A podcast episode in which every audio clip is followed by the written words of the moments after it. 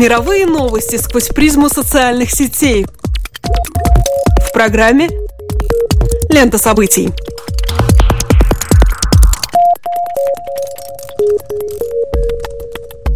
Здравствуйте, дорогие друзья! Вы слушаете Латвийское радио 4, и меня зовут Алексей Гусев. А меня Роман Шмелев, и в эфире еженедельный дайджест онлайн новостей «Лента событий». Здесь мы рассказываем вам о зарубежных новостях, отраженных на страницах крупнейших интернет-порталов и изданий. Daily Telegraph, New York Times, Washington Post, Медуза и BuzzFeed.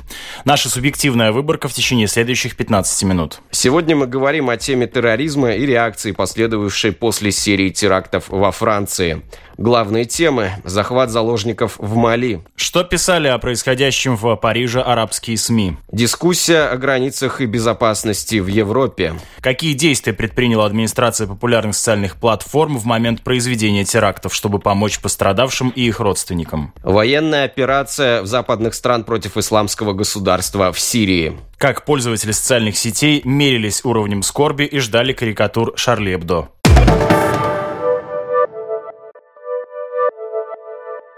Увы, но парижские события уже перестали быть последним крупным состоявшимся терактом. В столице Мали, городе Бамака, в эту пятницу террористы захватили отель «Рэдисон Блу», где останавливаются иностранцы. В результате в заложниках оказались порядка 170 человек. Затем началась операция по их освобождению, длившаяся порядка пяти часов.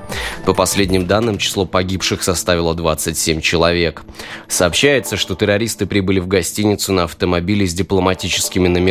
Они ранили охранника, прошли в здание и потребовали, чтобы все постояльцы собрались в холле. Затем они приказали заложникам процитировать специальный религиозный текст, посвящающий в ислам. Тех, кто смог это сделать, отпустили. Впрочем, неясно, сколько было таких людей. Зато известно, что в отеле на момент нападения находились граждане Франции из авиакомпании Air France, турки из Turkish Airlines, россияне, индийцы, китайцы, американцы, немцы, бельгийцы, алжирцы, как минимум один сенегалец. Национальности всех заложников пока неизвестны.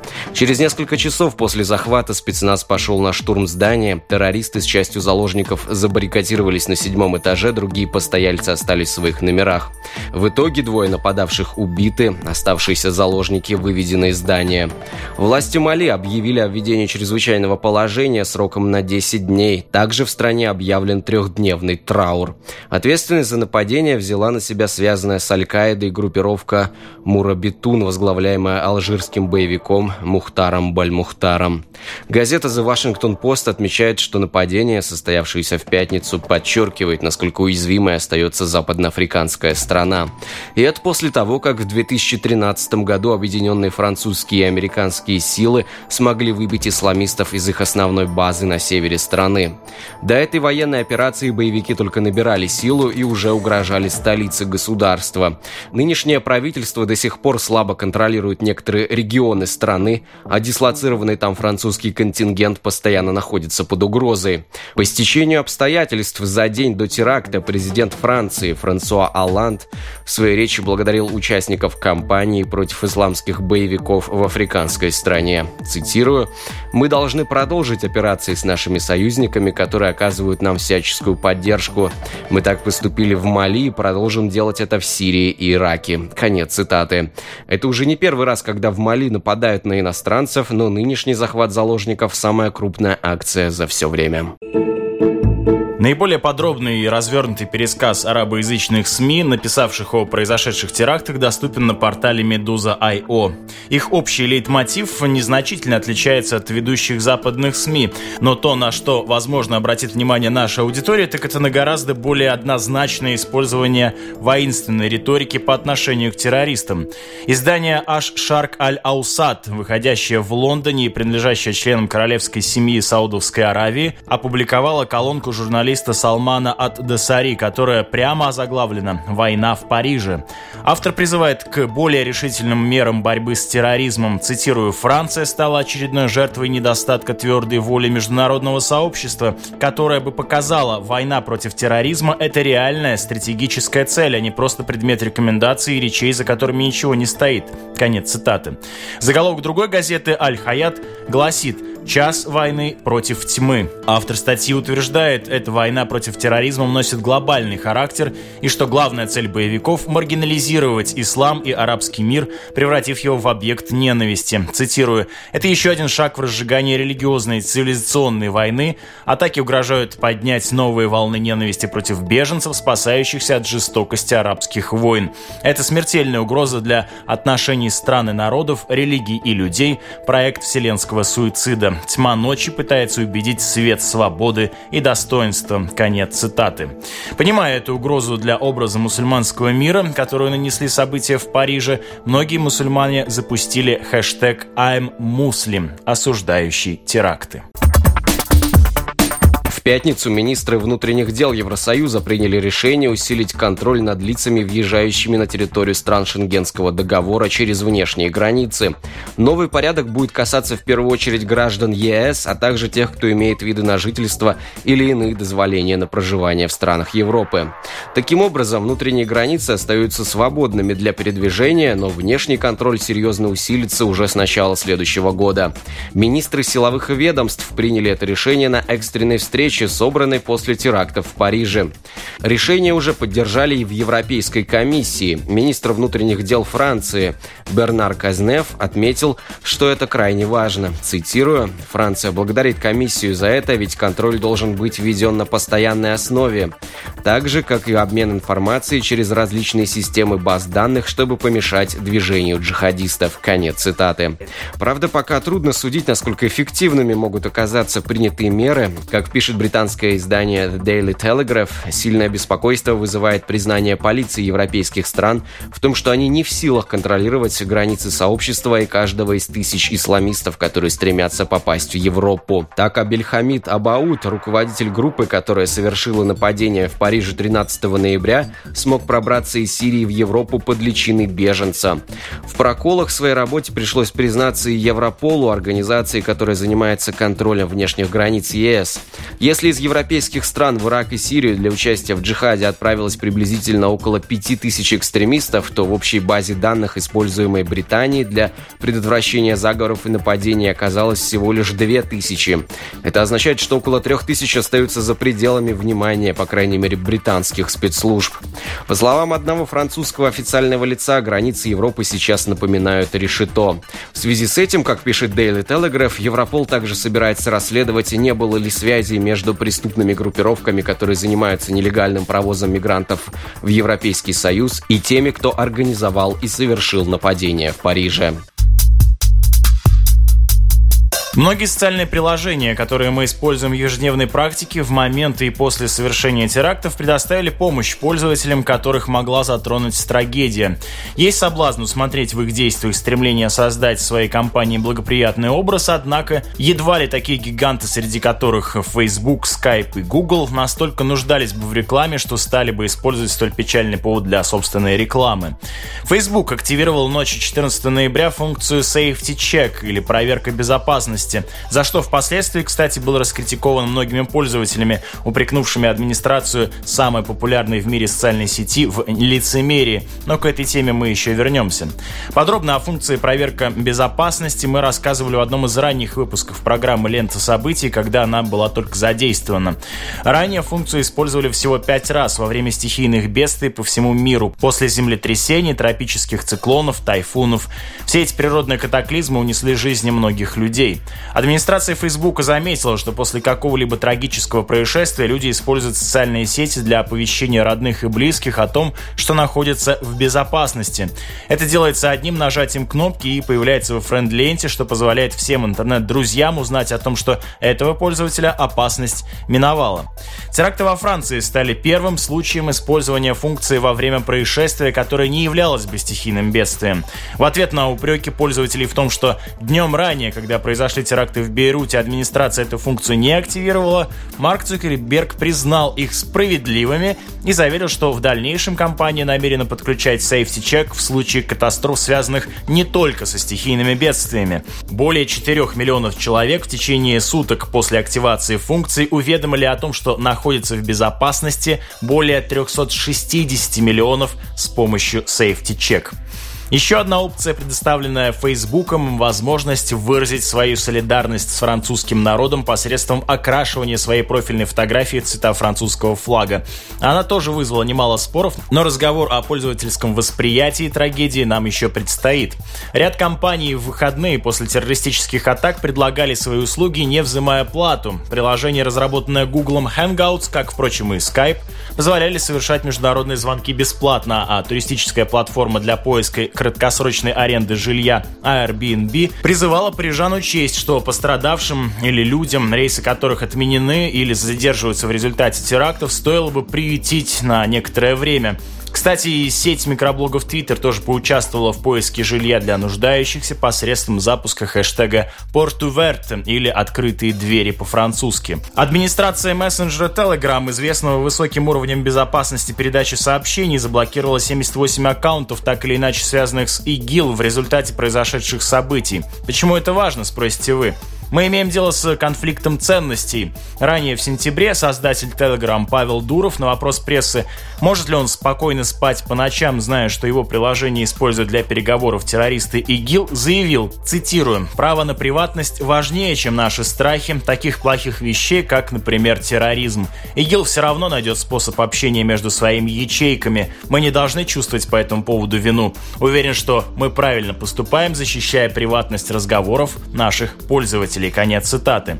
Именно через Telegram, кстати, как сообщает Guardian, ИГИЛ подтвердил свою причастность к терактам в Париже. 16 ноября на своей странице ВКонтакте Дуров написал, цитирую, «Предлагаю запретить слова. Есть информация, что с помощью них общаются террористы». Конец цитаты. Что важнее, право на приватность переписки или безопасность? Затронутый вопрос – это еще и проблема ответственности создателя за то, кем и как используется его разработка. Как мы видим, в условиях экстренных ситуаций социальные приложения стали мощнейшим средством, которое может быть использовано для борьбы с последствиями происшествий.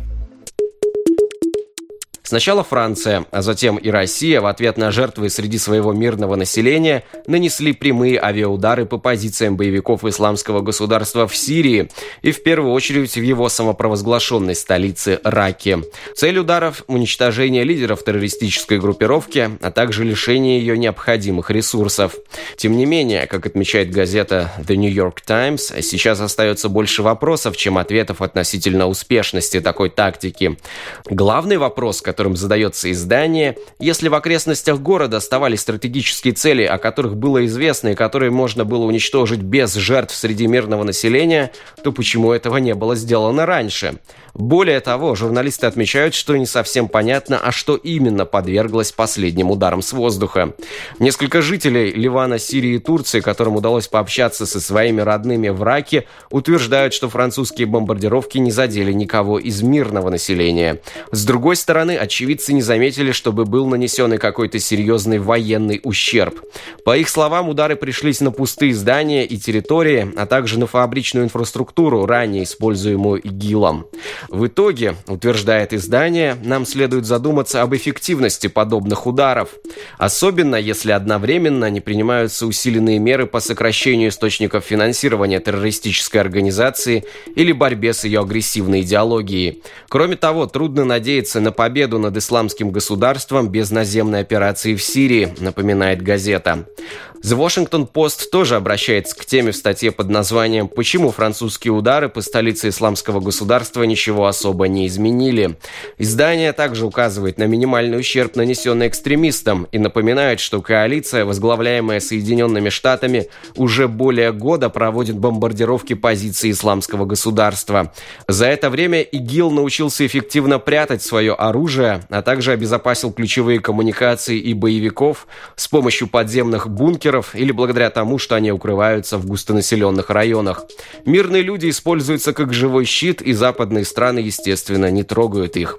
Издание приводит мнение экспертов, которые считают, что авиация ограничена в своих возможностях и, очевидно, не может нанести решающий удар по террористам. В одном из предыдущих сюжетов мы уже упоминали о том, что Facebook задействовал функцию Safety Check для того, чтобы пользователи социальной сети, пережившие теракты, отметились, что находятся в безопасности, а всем остальным позволили выразить свою солидарность с французским народом посредством окрашивания профильной фотографии цвета флага Франции. Помимо тех, кто воспользовался предложениями, были и те, кто раскритиковал руководство Facebook в избирательности. На пространстве русскоязычного интернета обсуждался вопрос, а почему Facebook не предлагал возможность окрасить аватарку в цвета российского флага после недавнего крушения самолета, в результате которого погибло 224 человека. Англоязычный сегмент интернета возмущался отсутствием ливанского флага, так как там накануне тоже произошли теракты, унесшие жизнь 37 человек. Риторику такого рода выразит твит некой Ай Чебби. Цитирую. В Париже трагедия, в Бейруте трагедия. Тот факт, что Бейрут менее значим, чем Париж, трагедия. Конец цитаты. Вспомним историю вопроса. Весь мир был впечатлен тем, как жители Франции восприняли теракты. Спонтанное исполнение Марсельеза, которое, кажется, записано в культурной генетике французов, стали символом несломленности нации. Сами люди на волне подобной солидарности и инициировали еще одну форму ее выражения в социальной сети, ставшей фактически дополнительным измерением нашей жизнедеятельности. Они стали заменять свои фотографии на французский триколор. Администрация Фейсбука подхватила и поддержала эту инициативу, исходившую от самих пользователей, и предложила им возможность автоматической замены. Полагаю, что того же не случилось с ливанским флагом по причине того, что жители этой страны не так активно пользуются Фейсбуком, ведь лишь 31% населения Ливана вообще имеет возможность пользоваться интернетом. Социальные сети стали и пространством для общественной терапии. BBC News на своей странице в Фейсбуке разместила видео некого Антуана Лэри, потерявшего жену в результате нападения на концертный зал. «Я не знаю, кто вы такие и не хочу. Ваши души мертвы, но я не подарю вам свою ненависть. Ответив вам со злостью, я встану на ваш путь. Вы хотите, чтобы я испытал страх и почувствовал угрозу своей свободы? Что ж, вы проиграли. Далее Лэри признается в любви своей погибшей жене и заканчивает свое обращение словами «Конечно, я горюю, но это лишь ваша кратковременная победа. Больше я не буду тратить на вас время. Скоро проснется мой сын после полуденного сна». Его трогательное обращение с тех пор было перепубликовано другими пользователями сотни тысяч раз. Перед нами несломленный человек, не дающий ярости овладеть собой. Перцепция интернет-пользователей была бы неполной, если бы мы не упомянули об ожидании карикатур журнала «Шарли Эбдо». Напомню, что после крушения российского самолета авторы журнала опубликовали серию рисунков, которые многим показались оскорбительными. Обложка, изображавшая падающий самолет и устремившуюся в его заднюю часть ракету, пародийно напоминала половой акт, а рисунок сопровождался словами крушение над Синаем. Наконец-то порно. Помимо выражения возмущения, пользователи интернета рассуждали, как поведут себя авторы журнала в момент, когда трагедия произошла на их родине. На следующий же день после терактов в эфире радиостанциях Москвы ее главный редактор Алексей Венедиктов, отвечая на вопросы слушателей, заявил, если хотите мое мнение, я предполагаю, что они все-таки нарисуют эти карикатуры. Но тем, кого это интересует, им все равно. Если они нарисуют, вы скажете, вот мерзавцы, никакой для вас управы нет, даже на своих вы нарисовали. А если не нарисуют, вы скажете, вот мерзавцы, русофобы несчастные. Конец цитаты. Карикатуры были напечатаны. Реакция, в общем, подтвердилась. У них есть оружие, к черту их, ведь у нас есть шампанское. Под таким заголовком вышел очередной номер скандального издания. На обложке изображен человечек, запрокидывающий бутылку с шампанским. В теле человечка дырочки от пули, с которых это шампанское обильно вытекает. BBC устроила уличный опрос среди парижан, что они чувствуют, видя обложку. Мнения, как можно догадаться, разносторонние. Некий Николя, 45 лет, считает такой юмор не смешным. У него в результате терактов погиб друг. Гийом, 41 года, считает, что обложка отображает принципиальную разницу между, как он говорит, нами и ими. У них оружие, наше преимущество в том, что мы продолжаем заниматься любовью и получать удовольствие от жизни. Интересно, что в русскоязычном сегменте интернета было более однозначное ожидание, что все французы без исключения поддержат карикатуру Шарли Эбдо. Какие журналы, такое и общество, расхожее мнение одного из пользователей. Как видим, это не совсем так, и несмотря на приобретенную известность, полученную в результате нападения на редакцию Шарли Эбдо в начале года, журнал остается маргинальным изданием. Подписывайтесь на страницу программы «Лента событий» в Фейсбуке, также следите за нами на сайте lr4.lv и в подкастах Apple. С вами были Алексей Гусев и Роман Шмелев. Берегите себя.